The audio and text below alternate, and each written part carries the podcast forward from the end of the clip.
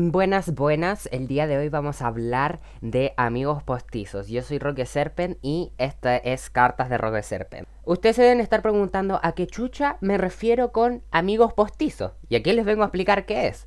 Un amigo postizo, básicamente, es cuando tú en una amistad estás remando solo. Las amistades son como un bote que están ahí para ayudarse cuando necesitan problemas, de dar y recibir. Y tú eres la única persona que da. Y de ahí viene el título. Doy mucho y recibo poco o a veces nada.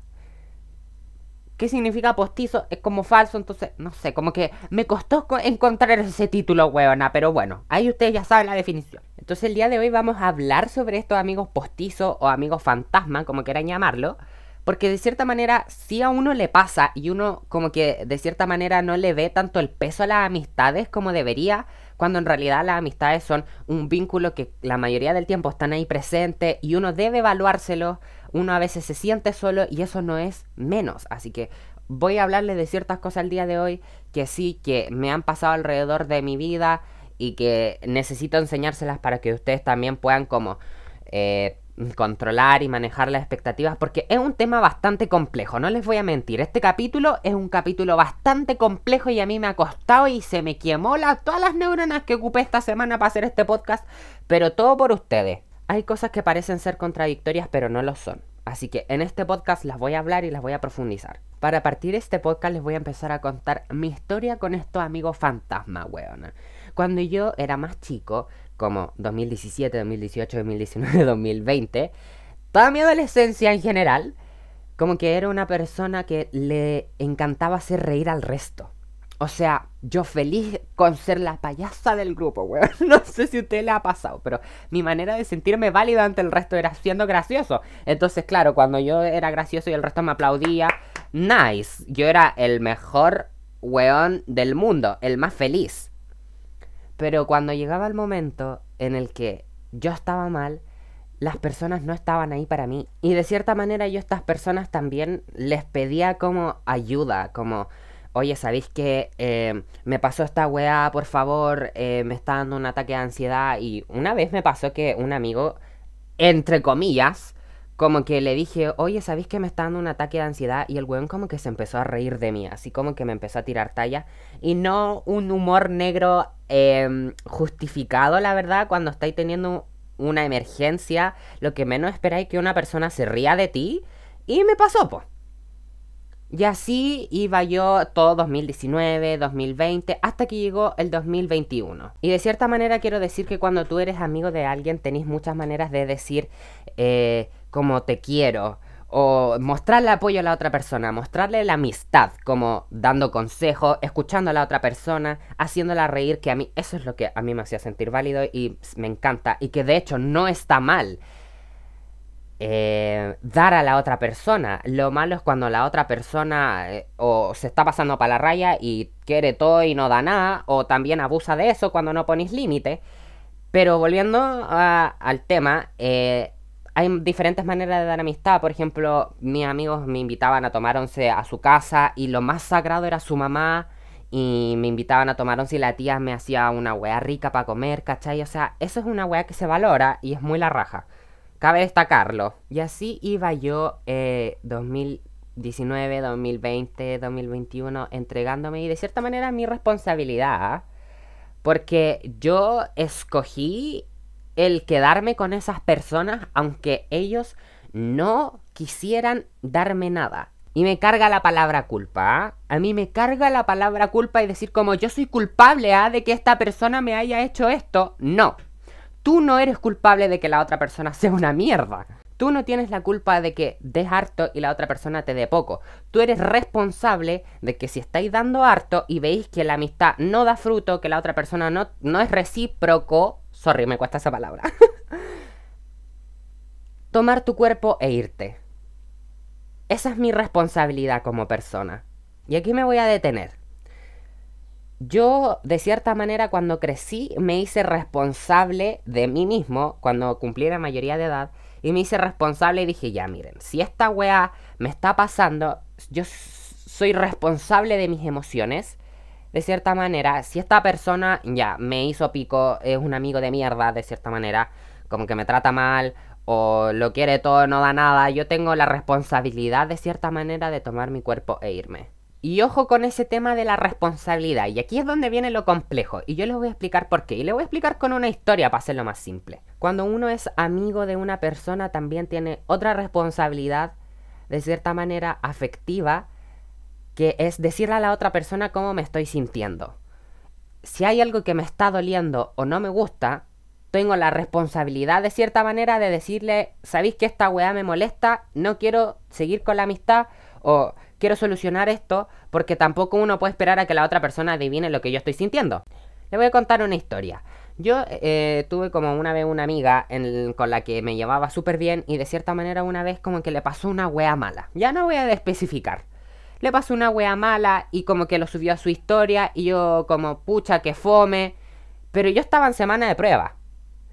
Y yo no podía de cierta manera como ir a ayudarla y decirle, chuta, no, no puedo. O sea, porque cuando tú estás ahí en la U, desgraciadamente la weá es tan sobreagotadora que no tenéis tiempo para nada. O sea, estáis todo el día estudiando de 7 a 10 de la noche y cuando, y cuando llega el tiempo ya no tenéis fuerza para nada. O sea, estáis tan cansados. Yo anoche, weona, estaba tan cansado que no me daba tiempo para más. Entonces, cuando estáis en semana de prueba, whatever, no podéis darle, dar tu 100% en la amistad. Desgraciadamente, aunque uno lo quiera, el cuerpo a veces a uno no le da. Y es completamente válida esa wea. Que un amigo de repente no pueda porque tiene un compromiso. O sea, cuando quería invitarlo a salir y la otra persona no puede, es como, está bien, no son malos amigos por eso. Yo no fui un mal amigo con la otra persona por no haber podido ayudarla cuando yo estaba pésimo estaba eh, en mi semana de prueba porque es una weá que yo tenía que hacer. Entonces después cuando volvimos a hablar,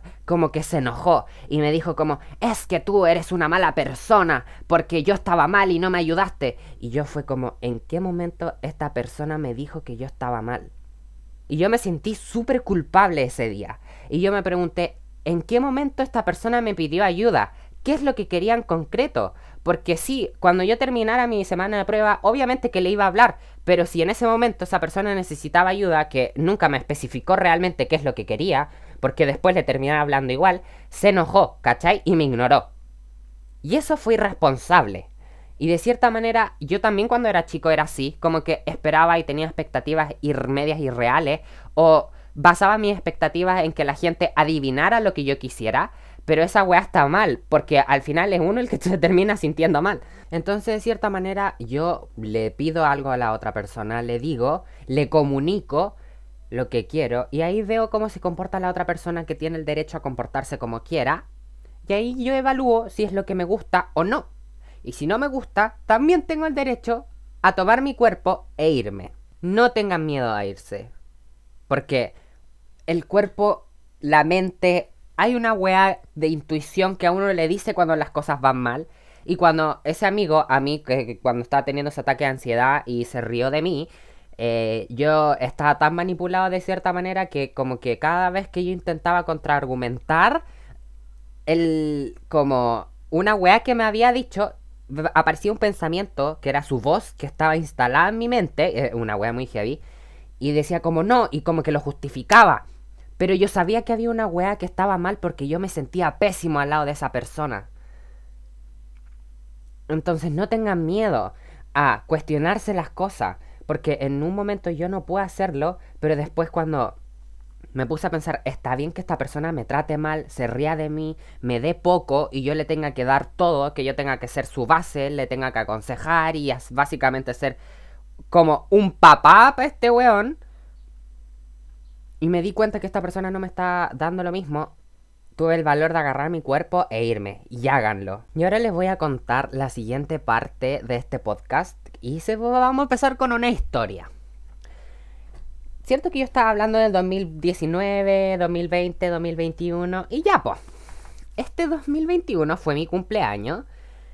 ¿Y qué pasa cuando es tu cumpleaños? O sea, una a las personas que considera amigo, y cabe destacar que a estas personas que yo consideraba amigo yo ya le había dado harto consejo y toda la weá, te digan feliz cumpleaños, te escriban un mensaje o como que te, den buenos deseos como una wea mínima, hasta una wea máxima, como que se aparezcan y te hagan una fiesta sorpresa, porque me la hicieron.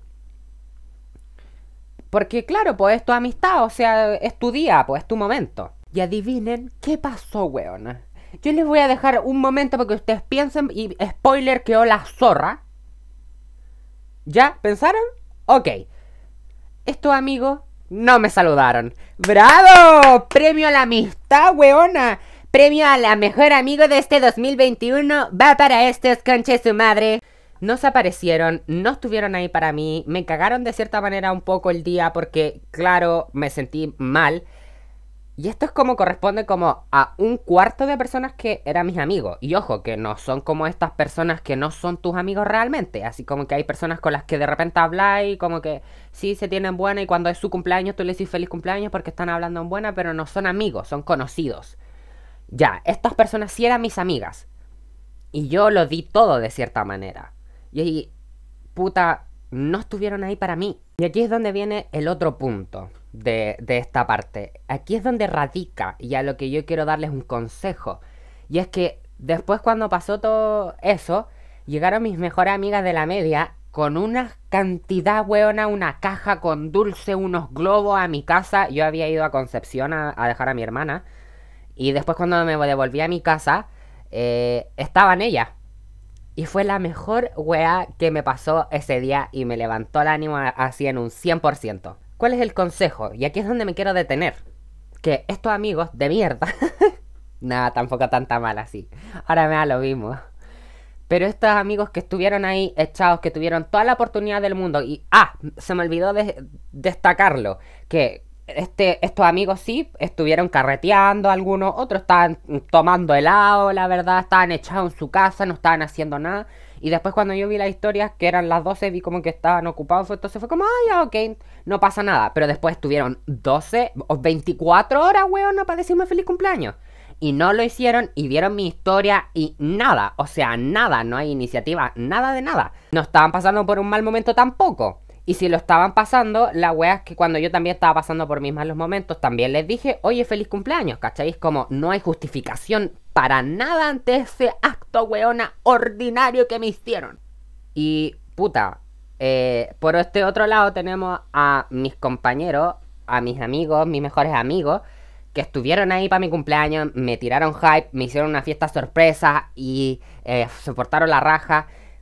Por un lado, tenía a un amigo por el bando de los malos. teníamos a mis amigos que estaban carreteando algunos y como, ¡ay! Como estaba carreteando, es como justificación. Y por este otro lado, también tenía a mis amigos que también estaban carreteando, pero me dijeron, Roque, me da lo mismo si estoy carreteando. Yo sí o sí te voy a decir feliz cumpleaños porque sé lo importante que esta wea es para ti. Y esa wea, ahí está la distinción, ahí está el querer. Hay gente que se justifica y ojo con que te manipulen con estas justificaciones de mierda, como es que no puedo hacer esto porque bla bla bla, pero llega otra persona que sí está haciéndolo y sí está carreteando y sí lo hace. Mi consejo es que dejen fluir de cierta manera, que en base a lo que las otras personas te están dando, tú ahí le asignas como el rol de amistad, ¿cachai? Porque igual de cierta manera que yo cuando era más chico iba a cualquier persona que me diera una aprobación mínima y yo le decía, ya, tú eres mi amigo, pero de cierta manera esa persona nunca se comportó como un amigo realmente.